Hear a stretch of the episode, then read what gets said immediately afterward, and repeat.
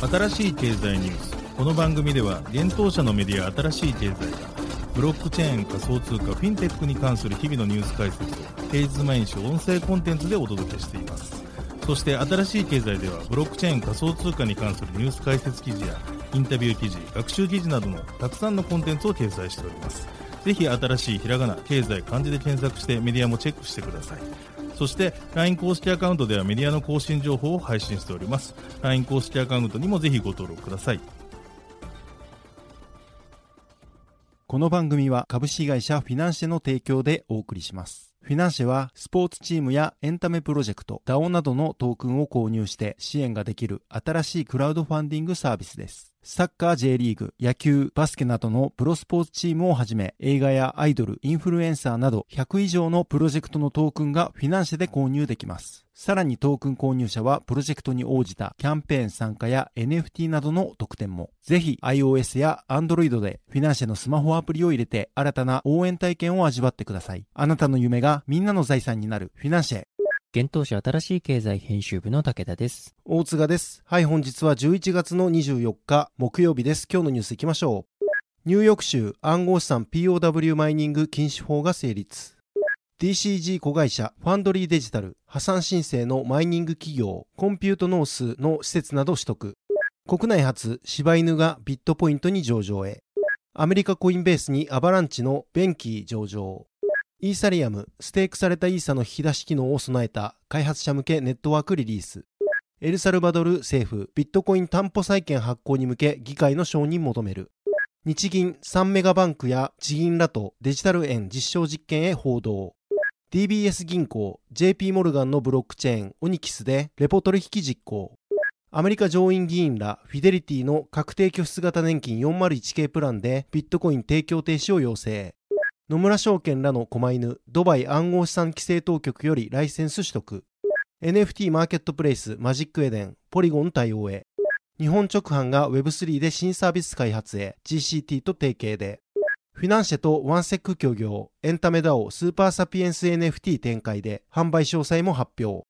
一つ目のニュースはニューヨークで POW マイニング禁止法が成立というニュースです。アメリカ・ニューヨーク州のキャシー・ホークル知事がプルーフ・オブ・ワーク POW 型の暗号資産のマイニングを禁止する法案に11月22日に署名したことがニューヨーク州上院によって明らかになりました。この法案では法案の施行から2年間を POW マイニングのモラトリアム猶予期間として定めています。そしてこの期間中は炭素系燃料を使用して発電を行いマイニング企業に電力を供給する発電施設に対してライセンスの更新及び新規登録を停止することが定められています。つまりこの法案が成立したことにより炭素系燃料を使用するマイニング企業は今後2年間電力の供給が受けられなくなりました。ただし100%再生可能エネルギー使用企業は除きます。また同法案ではニューヨーク州の環境保全部門がマイニング企業の環境影響評価書を作成することも定められています。POW マイニングにおいては膨大なコンピューティングリソースと電力が必要とされるため環境保護の観点から POW マイニングへの批判が強まっています。ニューヨーク州では今年4月に今回の法案の原案が州会議で可決されその後6月に州上院で可決されていました。ニューヨーク州下院議員であり今回の法案作成に関わったアンナ・ケレス氏は今回の法案承認についてこれは私たちの地球にとって大きな勝利でありニューヨークが気候政策で国をリードすることを恐れていないこととの表れです一緒に戦ってくれたみんなに感謝しますとツイッターにてコメントしています一方で、ブロックチェーン擁護団体のチャンバー・オブ・デジタル・コマースの創業者、ペリアン・ボーリング氏は、今日までニューヨークの他の産業がエネルギー使用量を理由に制限されたことはありませんでした。これは電力を使える人と使えない人を区別するという危険な前例となります。とツイッターでコメントしています。続いてのニュースいきます。DCG コンピュートノースのマイニング施設取得へというニュースです。グレースケールや暗号資産メディア、コインデスクなどを傘下に持つデジタルカレンシーグループ DCG の100%子会社であるファンドリーデジタルが暗号資産マイニング企業コンピュートノースと資産売買契約を締結したことを11月22日に発表しました。なお、コンピュートノースは今年9月にアメリカ破産申請法チャプター11を申請しています。資産売買契約を通してファンドリーデジタルはコンピュートノースからマイニング施設2つとその他の資産、開発中の施設を取得するオプションを取得するといいます。具体的にはサウスダコタ州のノースシティとテキサス州ビッグスプリングスにある2つのマイニング施設、コンピュートノースがネブラスカ州ミンデンに所有する施設の完全建設、運営権、コンピュートノースが所有するマイニング機器一式、コンピュートノース独自の大規模データセンター向けクラウドベース管理監視ソフトウェア、マイナーセントリーに関連する権利などの知的財産を取得できると説明されています。ファンドリーデジタルの CEO、マイク・コリヤー氏は、あらゆる市場サイクルを通じてマイニング企業をサポートし、デジタル資産のインフラを強化することが当社の使命でした。コンピュートノースは当社の長年のパートナーであり、北米のマイニングエコシステムを成長させながら、彼らが長年にわたって築いた基盤を継続する機会を得たことを嬉しく思いますとコメントしています。続いてのニュースはビットポイントに芝上場へというニュースです。国内暗号資産取引所ビットポイントに暗号資産柴犬芝が上場することが11月24日に発表されました。予定通り芝がビットポイントに上場すれば国内取引所において初の事例となります。発表によると同取引所での芝の取り扱いは11月30日12時から開始する予定ということです。なお入出金サービスの提供は取扱い開始時点で未定ということです。それ以外の記載がないためビットポイントでは芝を販売所サービスビットポイントと交換所板取引サービスビットポイントプロそしてレンディングサービス貸して増やすでサポートすると思われます。こちらについてはビットポイントへ現在確認を取っていますので、返答が得られ次第、サイトに上がっているこの記事に追記させていただく予定です。ビットポイントでは芝上場により全15銘柄を取り扱うことになります。現在の取り扱い銘柄はビットコイン、ビットコインキャッシュ、イーサリアム、ライトコイン、リップル、ベーシックアテンショントークン、トロン、エイダ、ジャスミー、ポルカドット、チェーンリンク、ディープコイン、IOST、クレイトンとなります。続いてのニュースは、アメリカコインベースに QI 上場へというニュースです。アメリカ大手暗号資産取引所コインベースが暗号資産ベンキー QI の取扱い予定を11月23日に発表しました。QI はすでにコインベース .com 販売所及び同社提供の個人トレーダー向けプラットフォームコインベースエクスチェンジにて取引開始しています。なお、日本居住者はサポート対象外となっています。取引ペアについては QI、USD がサポートされています。なお今回サポートされる QI はアバランチのトークン規格 ARC20 で発行されたトークンとなります。記事に便器 QI について解説をしておりますので、ぜひ合わせてご覧ください。続いてのニュースいきます。エルサルバドル政府 BTC 担保債券発行に向け議会承認求めるというニュースです。世界で初めてビットコインを法定通貨として採用したエルサルバドル政府は暗号資産による投資債券の発行について議会の承認を求めています。エルサルバドルの政府議会は11月22日に国内外の投資家に対する暗号資産関連の投資債券の発行を規制することを目的としたデジタルアセット発行法と呼ばれる法案を受理したと発表しました。この法案はナジル・ブケレ大統領がビットコインを担保にした債券でサルバドールの海岸に町を建設するというビットコインシティプロジェクトの資金調達のために、いわゆる火山債、ボルケーノボンドを発行し、10億ドル調達すると発表してから1年後に提出されました。その後、ブケレ大統領はこの債券がエルサルバドルの170の火山にちなんだもので、地熱を利用してビットコインのマイニングプロジェクトを支援するものであることを明らかにしました。当初、エルサルバドル政府は今年の初めに火山債を販売できると考えていました。アレハンドロ・ゼラヤ財務大臣によると、ロシアとウクライナの戦争に起因する経済不安のため発売が遅れたといいます。草案によれば、新たに提案された法案はデジタル資産の募集で得た資金を監督、保護、投資するためのビットコイン資金管理局 AAB とビットコイン担保債券の発行を監督するためのデジタル資産国家委員会の設立を目的としたものだといいます。対外債務を抱え、海外特にアメリカからの資金に大きく依存しているエルサルバドルは、2021年9月にビットコインを法定通貨として採用。ブケレ大統領はビットコインの法定通貨化が国に繁栄をもたらす手段だと正当化しています。これまでエルサルバドル政府は 2392BTC を約1億700万ドルで購入しています。年間推計。ただし、最近の値崩れでそのビットコインの価値は63%低下しています。続いてのニュースいきます。日銀、3メガバンクや地銀らとデジタル円実証実験へ報道というニュースです。日本銀行が三菱東京 UFJ 銀行、三井住友銀行、みずほ銀行、そして地銀らと日本の中央銀行デジタル通貨 CBDC であるデジタル円の発行に向け実証実験を行う調整段階に入ったことが明らかになりました。日経新聞が11月23日に報じました。日本銀行は2023年春頃から民間銀行などと協力して銀行口座でのデジタル円の入出金のやり取りなどを行うといいます。また災害時などを想定してインターネットが利用できない環境でもデジタル円が使えるかどうかを確認を行うとのことです。実証実験は2年間ほどの予定で2026年にデジタル円の発行有無を決めるといいます。日本銀行は2020年10月に公表した中央銀行デジタル通貨に関する日本銀行の取り組み方針に沿って2021年4月より CBDC の基本的な機能や具備すべき特性が技術的に実現可能かどうかを検証するための実証実験を進めていました。そして今年3月には CBDC の基本性能に関する検証を目的とした概念実証フェーズ1が終了したと発表。4月からはフェーズ1で構築した実験環境に様々な周辺機能を付加してその実現可能性や課題を検証する概念実証フェーズ2が進められていました。なお、日本銀行理事の内田氏は、11月24日に開催された中央銀行デジタル通貨に関する連絡協議会第4回における開会挨拶において、CBDC をめぐる検討は将来の決済システムの全体像を考える作業だということです。この会合の初回において、現金が安全に使えて、国民のほとんどが預金口座を持っている我が国で CBDC が必要だろうかという問題意識をお話ししました。と伝え、実際現状では CBDC を導入しないと困るというような差し迫った事情やユースケースは見当たりません。このことは我が国に限らず、多くの国に見られる現象ですと説明しました。そして同氏は CBDC の特性について、紙や金属の現金と同様にどこでも使える安全な支払い手段であるということです。と伝えています。また CBDC 導入に関しては国民的判断だとしています。続いてのニュースいきます。DBS 銀行 JP モルガンの鬼欠上でレポ取引実行というニュースです。シンガポールを拠点とする大手金融グループ DBS 銀行が JP モルガンのブロックチェーンネットワーク、オニキスデジタルアセットを利用してレポ取引を成功させたことを11月23日に発表しました。取引の詳細な内容や取引完了に要した時間などは報告されていませんが、DBS 銀行によると同行はオニキスを利用して取引を完了したアジア初の銀行になったとのことです。なお、レポ取引とは短期的な資金調達、短期借り入れの一形態であり、債券を売却し、将来的にそれを少し高い価格で買い戻す契約のことを指します。一般的にレポ取引における債券の買い戻しは売却の翌日に設定されることが多いです。DBS 銀行の財務責任者アンドリュー・ヌグ氏は次のにコメントをしています。レポ取引は伝統的で定評のある資金調達方法ですが、インフラや技術の非効率性からこれまで最低期間が1日であることが一般的で、世界中の銀行は日中の資金需要に対応するために別のルートを探さなければなりませんでした。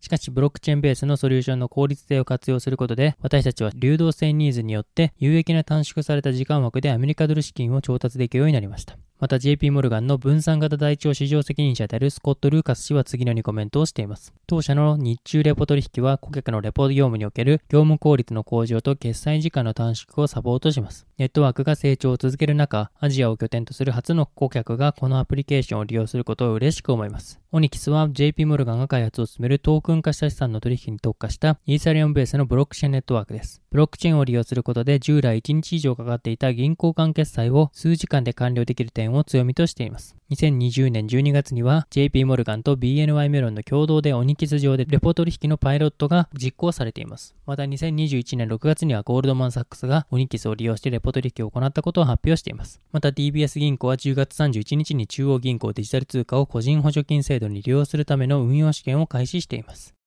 続いてのニュースはアメリカ上院議員らフィデリティ401系でビットコイン提供停止を要請というニュースです。アメリカ民主党上院議員3名がアメリカ大手金融サービス企業フィデリティインベストメンツに対し同社が提供する確定拠出型年金401系でのビットコインの取り扱いを再考するよう求めたと11月22日に複数のメディアが報じました。上院議員らはフィデリティの CEO アビゲイル・ジョンソン宛てで401系退職プランにおけるビットコインの提供に関する書簡を11月21日に送ったと報じられています。マサチューセッツ州のエリザベス・ウォーレン議員ミネソタ州のティナ・スミス議員イリノイ州のリチャード・ダービン議員が連名で署名、暗号資産取引所 FTX の破綻について触れながら、暗号資産市場のボラティリティに懸念を示し、401系プランでのビットコイン提供を真剣に再考するよう求めています。議員らは書簡の中で FTX の崩壊はデジタル資産産業が深刻な問題を抱えていることを明らかにした。この業界にはカリスマ、日和見主義の詐欺師、自称投資顧問らが溢れ、透明性の低い金融商品を宣伝している。FTX は11月11日、連邦破産法第11条の適用を申請した。同社は顧客の資金を誤って扱ったとされ、現在、司法省、証券取引委員会、商品先物取引委員会など複数の米国当局により調査されている。その結果、一部の人の無分別な欺瞞的な、そして潜在的に違法な行動は、ビットコインや他のデジタル資産の評価に直接影響を与えると警告し、FTX による被害の全容が解明されるのはこれからだが、その伝染はより広いデジタル資産市場を全体に及んでおり、ビットコインも例外ではないと続けました。401系は任意加入の企業年金制度の一つです。加入した従業員は毎月一定額の拠出金を積み立てることで、その運用結果に応じた年金を退職後に受け取れる仕組みとなっています。なお、拠出金の投資先は加入者が選択できます。フィデリティが今年4月にビットコインへの投資が可能な企業向けデジタル資産口座 DAA の提供を発表したことで、401K を利用する企業の従業員はその投資先としてビットコインを選択できるようになっていました。同社によると DAA はビットコインや短期金融市場投資を保有する口座となっており、DAA 上のビットコインはフィデリティデジタルアセットのカストディプラットフォームで保管され、機関投資家レベルの安全性が保証されると伝えていました。なお、ウォーレン上院議員とスミス上院議員は今年5月にもフィデリティに書簡を送っており、同社が今年4月に発表したビットコインへの投資が可能な企業向けデジタル資産口座へ難色を示していたと報じられています。続いてのニュースは、狛犬が VARA よりライセンス取得というニュースです。機関投資家向けに暗号資産などのデジタル資産のカストディを提供する狛犬が、ドバイ市長国の暗号資産規制当局 VARA より MVP ライセンスを取得したと11月22日に発表しました。これは今年7月に受けていた暫定承認に続く動きとなります。これにより、狛犬はドバイを含むアラブ首長国連邦 UAE の機関にデジタル資産カストディ及び暗号資産管理サービスを提供できるようになったということです。これにより、狛犬は VARA から MVP ライセンスの認可を受けた初の機関投資家向けデジタル資産カストディアンとなるといいます。狛犬は野村証券、デジタル資産セキュリティ会社のレジャー、デジタル資産マネージャーのコインシェアーズのジョイントベンチャーです。また VARA は今年3月9日に交付されたドバイ暗号資産規制法により設置された暗号資産事業に関する規制当局です。ドバイを含むアラブ首長国連邦の暗号資産サービスプロバイダーのライセンス発行やコンプライアンス体制監督をするほか、暗号資産取引所とサービスプロバイダーを規制して消費者保護を確保しています。続いてのニュースはマジックエデンがポリゴン対応へというニュースです。NFT マーケットプレイスマジックエデンがポリゴンでミントされた NFT への対応予定を11月22日に発表しました。ソラナとイーサリアムに続き3例目のマルチチェーン対応となる予定です。マジックエデンは12月よりポリゴンのネイティブトークンであるマティック対応の NFT ローンチパッド及びマーケットプレイスをリリースする予定とのことです。なお、ローンチパッドの公開後にマーケットプレイスがリリースされる予定だといいます。ローンチパッドにはすでにボラやインテラ X、エヌウェイ、ブロックゲームスなどといったゲーム開発会社及びパブリッシャーが参加しているということです。ちなみにローンチパッドではクリエイター販売側が期間限定のセールやコレクションのホワイトリスト所有者向けのセールが行えるようです。なお、マジックエデンでは、ソラナ及びイーサリアム対応により NFT の購入の決済手段として、ソル、イーサ、クレジットカード法定通貨が選択可能となっています。12月のポリゴン対応により、決済手段にマティックが追加されることになります。続いてのニュースは GCT が日本直販と提携というニュースです。老舗通信販売会社の日本直販が Web3 分野における新たなサービス開発へ着手しました。日本直販は11月22日、Web3 メタバース領域の事業展開支援を行う GCT ジャパンと戦略的パートナーシップ締結を発表。この提携により GCT ジャパンはブロックチェーン技術活用の Web3 領域で日本直販の事業を支援していくとしました。発表によると GCT ジャパンの提供するトラベルテックサービストリップボックスと日本直販の顧客基盤を活かしての NFT 販売や行動経済学を活用した健康増進社会を実現する革新的なサービスをローンチする予定ということです。なおトリップボックスは GCT ジャパンが10月1日に運用開始した場所に特化した NFT のスタンプサービスです。ユーザーがその場所に訪れたことを NFT で証明するデジタルスタンプを提供するトラベルテックサービスを提供しています。このサービスはブロックチェーン技術を活用し、リアルの位置情報と NFT 総合運用にて実現可能ということです。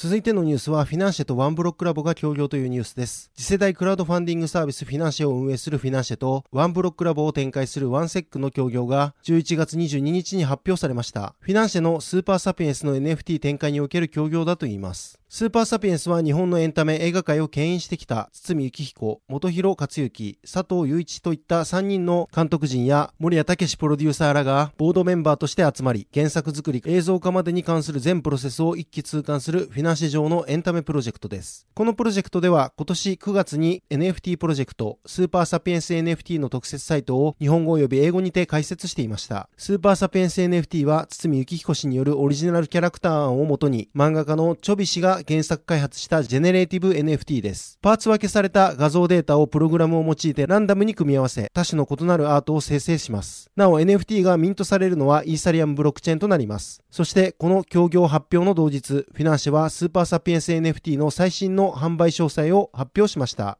スーパーサピエンス NFT の販売は、プレセール先行販売、パブリックセール一般販売の順番で行われるということです。またその販売形式によって日程や個数が異なるといいます。そのため今回は4つの販売形式が公開されています。なお、販売形式に関わらず、事前にメタマスクなどの暗号資産ウォレットとトランザクション手数料となるガス代のイーサの準備が必要です。また、ミントサイトでのプレセールの参加には、アローリストに事前申し込みをした保有者のみが可能となっています。なお、アローリストは12月8日23時59分まで申し込みが可能です。まず、フィナンシャアプリにおけるプレセールについては、12月17日14時から12月19日14時の期間にて、200個の NFT が日本円決済、クレジットカード、銀行振込、コンビニ決済可能で販売がされます。価格は1万5000円、ミント上限は1人で5個となります。2つ目の販売形式はミントサイトでの1回目のプレセールです。1093枠ある指定のアローリスト保有者限定で、12月17日14時から12月18日13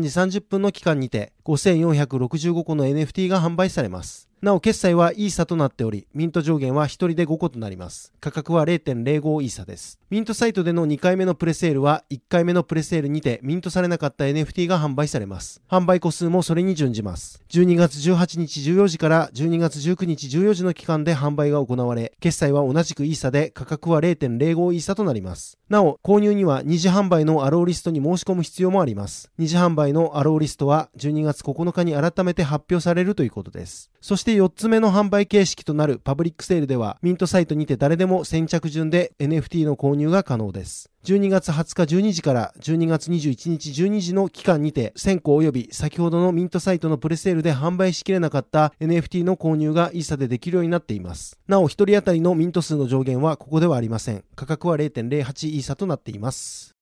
はい、本日のニュースは以上となります。そして、この祝日を挟んで2つのコンテンツ出ていますので紹介させていただきます。連日公開させていただいております、B ダッシュクリプトの音声レポです。一つ目は、人気ブロックチェーンの次の一手。登壇者は、クレイトンファウンデーションのジェリー・ウォン氏、ニアプロトコルからジェイコブ・リンダール氏、ポリゴンスタジオからビール・よりこ氏、そしてモデレーターは新しい経済編集部の武田が務めています。そしてもう一つはトップ VC が語る Web3 投資の真実です。こちらにはスピーカーとして島キャピタルから飯田ギャオ氏、そしてモデレーターとしてホットリンクの内山幸喜氏が登壇をしています。こちら二つとも記事から音声聞けるようになっておりますので、ぜひ合わせてお聞きください。